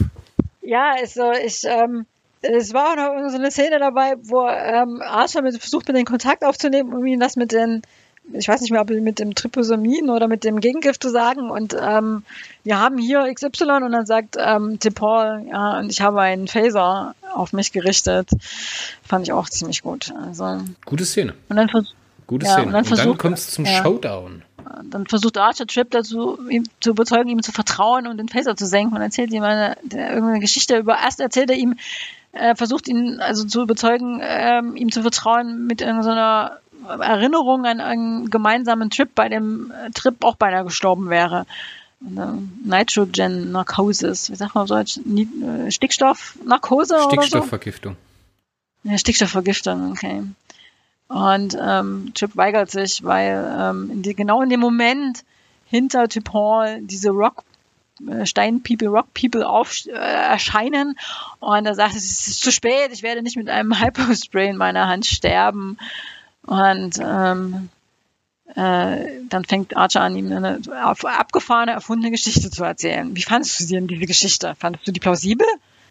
Nee, die muss ja auch nicht plausibel sein. Also, wenn die etwas nicht braucht, dann ist es eine plausible Erklärung. Da geht es ja ganz viel darum, um die persönliche Beziehung zwischen Trip und Johnny. Ich hm. finde es total stark. Und das finde ich, glaube ich, das ist, das ist wirklich die Krone der, oder die Leistung der Folge mit einem Ensemble an Schauspielern. Du merkst, ich muss das Wort jetzt mehrere Male hintereinander sagen, damit ich es wieder im Kopf habe. Ich finde es gut, dass man mit diesem Ensemble an Schauspielern, die sich noch nicht lange kennen, ich meine, wir sind hier in der vierten Folge, mhm. die sich in der Szene nicht gegenüberstehen, also die nicht gemeinsam auf dem, auf, auf dem Frame sind sozusagen, diese Szene zu verwirklichen. Weil wir, was jetzt passiert ist, dass Archer die persönliche Ebene zu äh, Trip nutzen will, um ihn praktisch davon zu überzeugen, dass Paul nichts Böses will und die sich alle impfen, damit die überleben. Und dieses Gespräch entspinnt sich jetzt auf zwei unterschiedlichen Ebenen. Auf der einen Ebene spricht Archer mit Trip und versucht ihn zu überzeugen. Auf der anderen Seite ähm, spricht Hoshi mit T'Pol auf Vulkanisch, weil T'Pol hat jetzt auch, merkt jetzt auch langsam eine Wirkung von dem Gift und mhm. ähm, verfällt immer wieder in dieses Vulkanische hinein. Ne, wir haben diese zwei Ebenen und dazu sprechen sich auch noch Archer und Hoshi ab. Und es ist gut, dass dieser erste, dass der Plan, so wie Archer ihn hat, am Anfang nicht funktioniert und dass die sich dann so aufeinander einlassen müssen. Ne? Dass jetzt mhm. Pauls Informationen noch eine Rolle spielen, dass Hoshi in dieser, in dieser Szene so unfassbar cool rüberkommt und so routiniert das spricht und wie sie das alles macht, weißt du? In den Folgen vorher hatten wir immer das Problem, dass Hoshi nie so richtig, ja klar, sie war immer der Held am Ende, aber sie hat nie so richtig funktioniert, ne? Als Crewmitglied, weil sie nicht das gemacht hat, was eigentlich von einem Sternflottenoffizier verlangt wird. Aber hier ist sie halt so auf einer Wellenlänge. Sie beobachtet die ganze, ganz genau, was der Archer gerade macht, seine Mimik und nimmt das so auf, so sie antizipiert ihren Plan, ne? Und das funktioniert alles so auf einer anderen Kommunikationsebene, als dass sie sich dann nochmal kurz abstimmen müssten. Das funktioniert echt geil. Und wie es dann am Ende gelöst wird, dass halt Connor Turnier dann die Waffe senkt und wie er es senkt, er ist halt auch körperlich entkräftet, ne? Er ist halt mhm. abgerockt, er ist durchgeschwitzt, er ist abgekämpft, er kann sich eigentlich nur noch schwierig aufrechterhalten, weil auch seine, seine Beweglichkeit da eingeschränkt wurde. Dann senkt er so ganz langsam und schrittweise den Phaser und dann ballert ihn zu Paul gegen die Wand. Mega, mega Szene. Also das mhm. ist wirklich eine coole Leistung. Und vor allen Dingen dann auch im Schnitt das so zu machen, dass man da so mitdenken muss, dass man dann so denken muss, ah, okay, es gibt ja auch keine Untertitel für, Vulkan, für die vulkanischen Texte, zumindest habe ich bei mir keine gehabt. Ich weiß nicht, ob es da irgendwo ich hatte, ich hatte, ich hatte auch keine. Ja. Ich glaube nicht, dass es da welche Müsste gibt. man jetzt mal gucken. Da gibt es ja bestimmt eine Transkription von der Folge, ob diese Texte irgendwie übersetzt werden können, ob die Sinn machen, weißt du? Das wäre vielleicht mhm. noch spannend, mal nachzuschauen. Und auch im Schnitt das dann so zu produzieren, dass es halt auch passt. Das ist wieder das, was ich sagte, so was Timing angeht, was Produktionshandwerk angeht, weißt du? Aber das ist halt wirklich Handwerk. Was Kameraarbeit angeht, was Timing angeht, was ähm, Schnitt angeht, ist da wirklich kein Fehler drin. Da ist kein Fehler drin. Da sind ein paar Sachen drin, die einfach in der Fernsehproduktion so sein müssen, weil halt der Streifen keine anderthalb Stunden läuft, sondern nur 45 Minuten. Das heißt, wir müssen ein bisschen hinmachen, ne? Und hier haben wir jetzt auch keine, keine Brückenszene am Ende der Folge zum Beispiel, sondern die endet ja auf dem Planeten. Also wie gesagt, ich bin absolut happy mit der Folge. Oder gerade mhm. mit der Szene. Weil das ist für mich eine Schlüsselszene, wie es ja für mhm. dich am Anfang gewesen ist mit dem Erforschen von dem Planeten. Hier ist ganz viel drin. Ja, also das ist ja, also ich hatte ja schon erwähnt, das ist eine, vielleicht sogar die Lieblingsfolge von mir und das ist halt deswegen, also das ist die Art von Unterhaltung, die ich mag, wenn Charaktere aufeinander treffen und es so, so richtig schön emotional kracht. Ja, und ähm, sie dann mit ihren mitgenommenen Konflikten in einer Situation, in der sie irgendwie nicht ganz sie selbst sind. Ne? Eine, ich hatte eine Besprechung über der Folge gelesen, Out of Character. Ja? Ähm, und dann, dann müssen sie da über ihre eigenen Konflikte, wie, wie, wie nennt äh, tritt das am Schluss, Preconceptions, also Vorurteile hinweg, ja, ja. muss irgendwie gelöst werden und ähm, äh, am Ende findet man dann irgendwie eine, gerade noch im letzten Moment eine Lösung, die darauf beruht, dass es halt, halt doch irgendwie eine gemeinsame Basis gibt. Ja, trotz all der Konflikte. Und das, das fand ich schon. Ja, vor allen Dingen, weil die Lösung, das ist ja wieder sowas, das vermisse ich sehr im aktuellen Star Trek. Zum einen merken wir hier, wir brauchen für eine gute Star Trek-Folge keinen universen vernichtenden Plot. Das heißt, wir brauchen keine Kriegsgeschichte, wir brauchen keine Weltuntergangsgeschichte, wir brauchen keine Apokalypse und wir brauchen auch keine Intrigengeschichte, um tolles Charakterspiel zu erleben, was halt ein ganz großer mhm. Part ist in Star Trek. Das hat's schon immer mhm. getragen. Gerade was du mhm. angesprochen hast, das Triumphirat, ne, die Kerncrew, die mhm. Konflikte in der Crew. Das brauchen wir alles nicht, was heutzutage vermeintlich Star Trek ausmacht. Warum macht man das heutzutage nicht mehr so? Ich meine, ähm, naja. das ist gleichzeitig einer meiner größten Kritikpunkte an der Folge, nämlich, dass man hier kein, mhm. kein äh, cooleres Grundkonzept hat, sondern wieder immer und immer und immer wieder diese Under the Influence Folge macht. Die hat man in TOS mhm. gemacht, die hat man in TNG gemacht, die hat man in DS9 mhm. gemacht und so weiter und so fort. Es ist immer da. Klar kann das mit abgearbeitet werden und gerade so wie hier.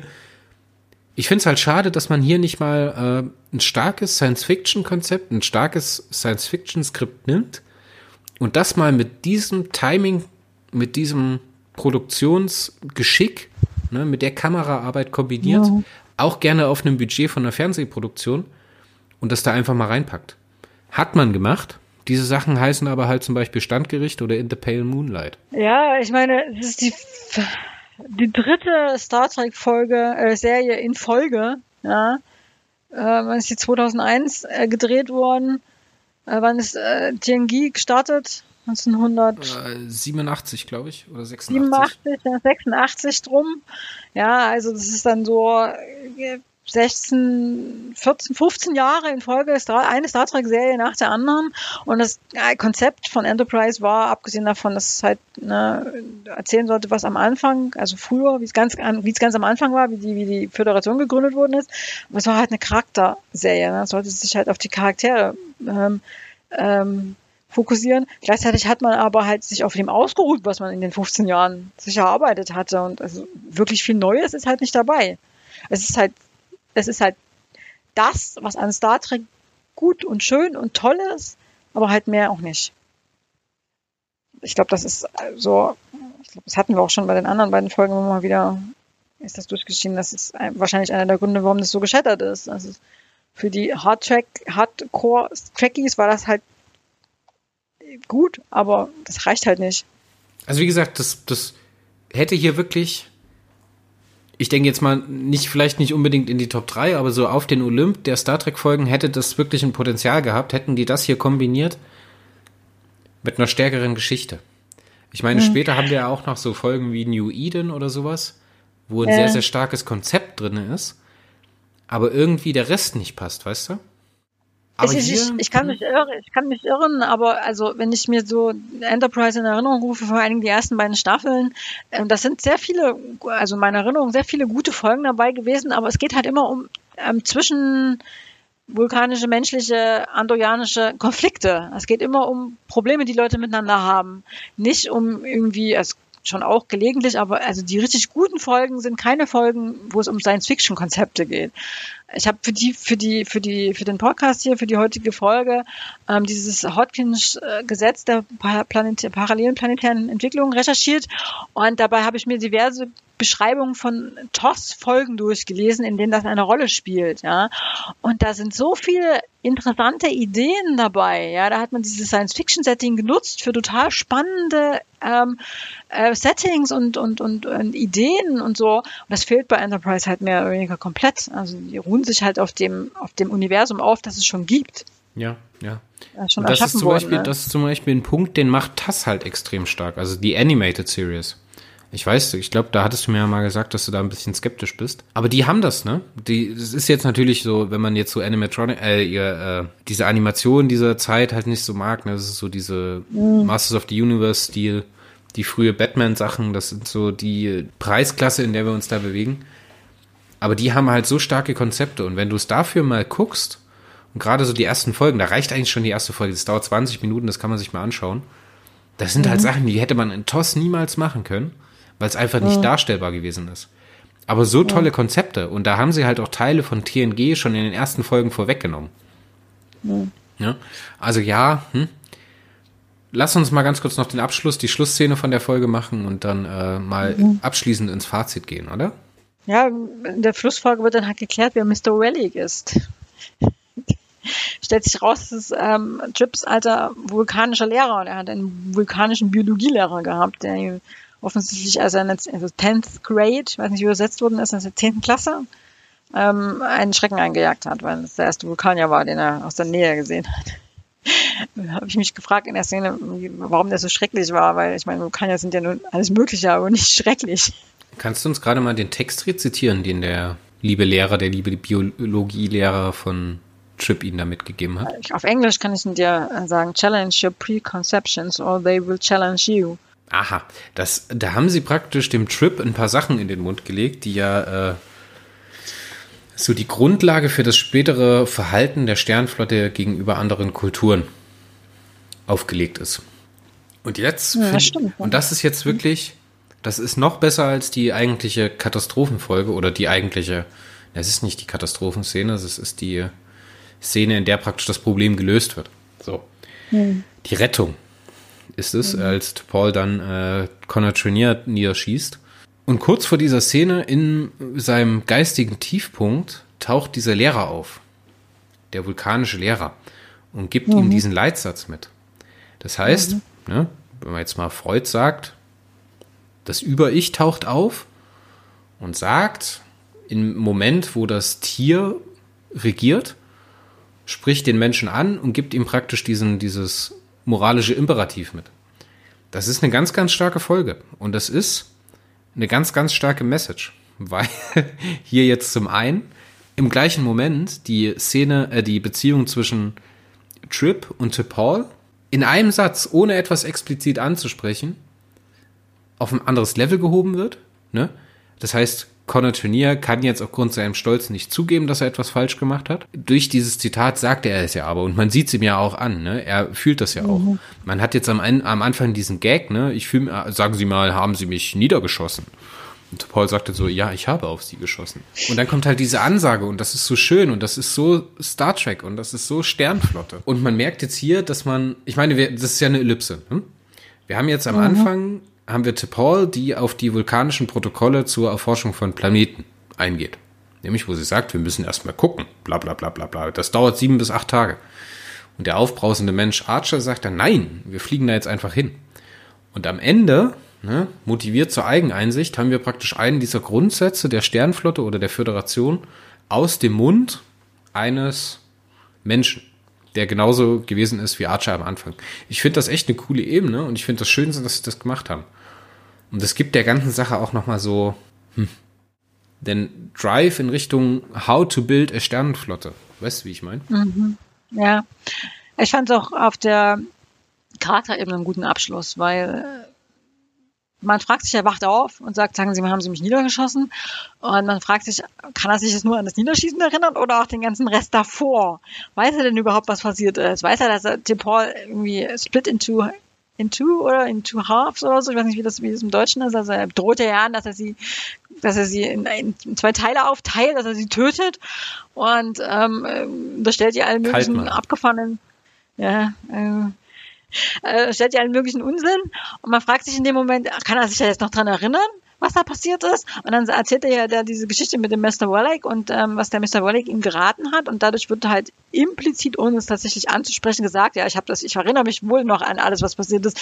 So eine Scheiße. Tut mir total leid. Ähm, ja, also ähm, das so, gibt es nicht zu, aber er gibt es doch irgendwie zu. Und das finde ich so auf so einer Charakterebene finde ich das halt, ähm, ist halt auch irgendwie so, äh, ist auf so, er bondet irgendwie so auf die vulkanische Art und Weise, ohne es zuzugeben, gibt es zu. Also ohne emotional zu werden, wird er emotional. So, dann lass mich mal ganz kurz noch meine Notizen durchschauen, ob ich noch irgendetwas vergessen habe zum Fazit. Weil wir haben jetzt natürlich im Laufen, also im Besprechen von der Folge schon ziemlich viel angesprochen.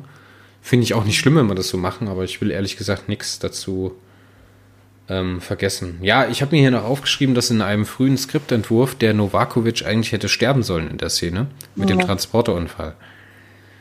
Hm, ja am Anfang mal kurz angesprochen gehabt, dass das, ähm, also ich habe irgendwo gelesen, dass ähm, Scott Bakula das nicht wollte. Genau, dass man Weil- im Skript der Crew praktisch keine Zeit gelassen hätte, mit diesem Verlust umzugehen. Und das ist auch, das kann ich sehr gut nachvollziehen und ich kann sehr gut sehen, warum man es nicht gemacht hat, weil der Tod von Novakovic hätte der Folge an der Stelle nichts hinzugefügt. Weißt ja, du? ist halt so ein bisschen, Man hätte nichts Das draus machen können, weil man praktisch keine Zeit mehr gehabt hätte, um auf diese, auf diesen Verlust und was es mit den Charakteren anrichtet, ähm, einzugehen. Auf der anderen Seite muss man sagen, das ist ja eine Folge, die gemacht ist, um kur also kurz zuvor eingeführte Charaktere weiter auszubauen. Und das wäre jetzt wahrscheinlich ein zu krasser Schritt für die Charakterentwicklung oder wahrscheinlich auch ein bisschen überfordernd für den Zuschauer, wenn die jetzt in so eine Ausnahmesituation wie wir sind mit dem ersten Toten unserer Mission konfrontiert. Ich meine, da hätte man noch ganz viele andere Sachen ansprechen müssen. Wie geht die Sternflotte mit Gefallenen im Einsatz um? Wie werden die nach Hause gebracht und sowas? Das wollen ja dann die Trekkies sehen, weißt du? Das, das äh, fällt den Fans ja dann auf, wenn das nicht erzählt wird. Also ich bin absolut okay damit, dass Novakovic weiterleben darf. Ich finde, das hätte einfach nichts Positives gehabt. Das hätte der Folge nichts hinzugefügt. Ja, ist halt so ein bisschen die Abkehr von diesem Redshirt-Klischee, ne? Aus den, ich meine, das ist ja so inzwischen in, in die Filmgeschichte eingegangen, ja, die, er ist tot, Jim. Ähm, Ja, das ist aber empirisch leider gar nicht belegbar, ne?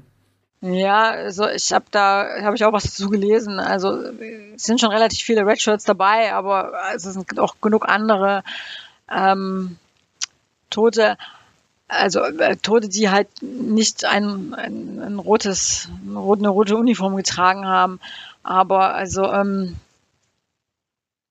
also es ist in, in der originalen Serie in TOS schon so, dass ähm, da stirbt halt jemand und Kirk, der, weiß nicht, shrug away, wie sagt man auf Deutsch, also der, der, der schüttelt das so ab, also spielt nicht wirklich eine Rolle, ja, wenn irgendwie so ein, jemand von den Lower Decks stirbt. Und ähm, äh, das äh, ist ja dann in Jinji ändert sich das so langsam und ähm, weiß nicht. Ja, mit, mit Tascha ändert sich das. Ja, und dann gibt's ja in, in wieder diese Folge Lower Decks heißt im Englischen, wo es um dieses, diese, dieses Mädel da geht, dann, dann die auf diese, diese geheimen Mission in Cardassia, in kardassianischen ähm, ähm, Space angeworben wird und die dann stirbt bei dieser Mission, wo dann halt Picard total betroffen in der Gegend rumguckt am Schluss. Ähm, also es ändert sich dann so langsam so ein bisschen, aber in, in, TOS ist es schon so, dass es halt irgendwie nicht so wirklich eine Rolle spielt, wenn da halt irgendjemand stirbt. Das ist bloß dafür gedacht, dass ähm, um halt zu zeigen, ja, ist halt gefährlich. Ne? Guck mal, da ist jemand gestorben, das ist gefährlich. Jetzt musst du dich ernsthaft in Acht nehmen. Und ähm, wir hatten ja schon gesagt, es ist also, also vom, rein vom Skript her ist ähm, Strange New Worlds Geistergeschichten ja relativ gut geschrieben und jemanden einfach nur sterben zu lassen, um zu zeigen, dass es gefährlich ist, ist halt irgendwie, ist halt nicht gut geschrieben. Das ist halt irgendwie so. Das wäre zu cheap. Ja, das ist halt so ein Plot-Device und das ist halt nicht toll. Und also von daher finde ich es im Grunde auch gut, dass Novakovic nicht stirbt. Ähm, andererseits taucht er halt auch nie wieder auf. Echt? Taucht er nie wieder auf? nee, Ja, spielt nie wieder eine Rolle. Also von daher ist er doch, doch irgendwie gestorben. So, was habe ich hier noch? ich habe nichts mehr. Also das war alles. Ich habe mich ausreichend zur Konvergenz und ähm, planetäre Unzucht ausgelassen. Kann hier nochmal jedem ähm, die achte Reise der äh, Sterntagebücher von Stanislav Lem empfehlen.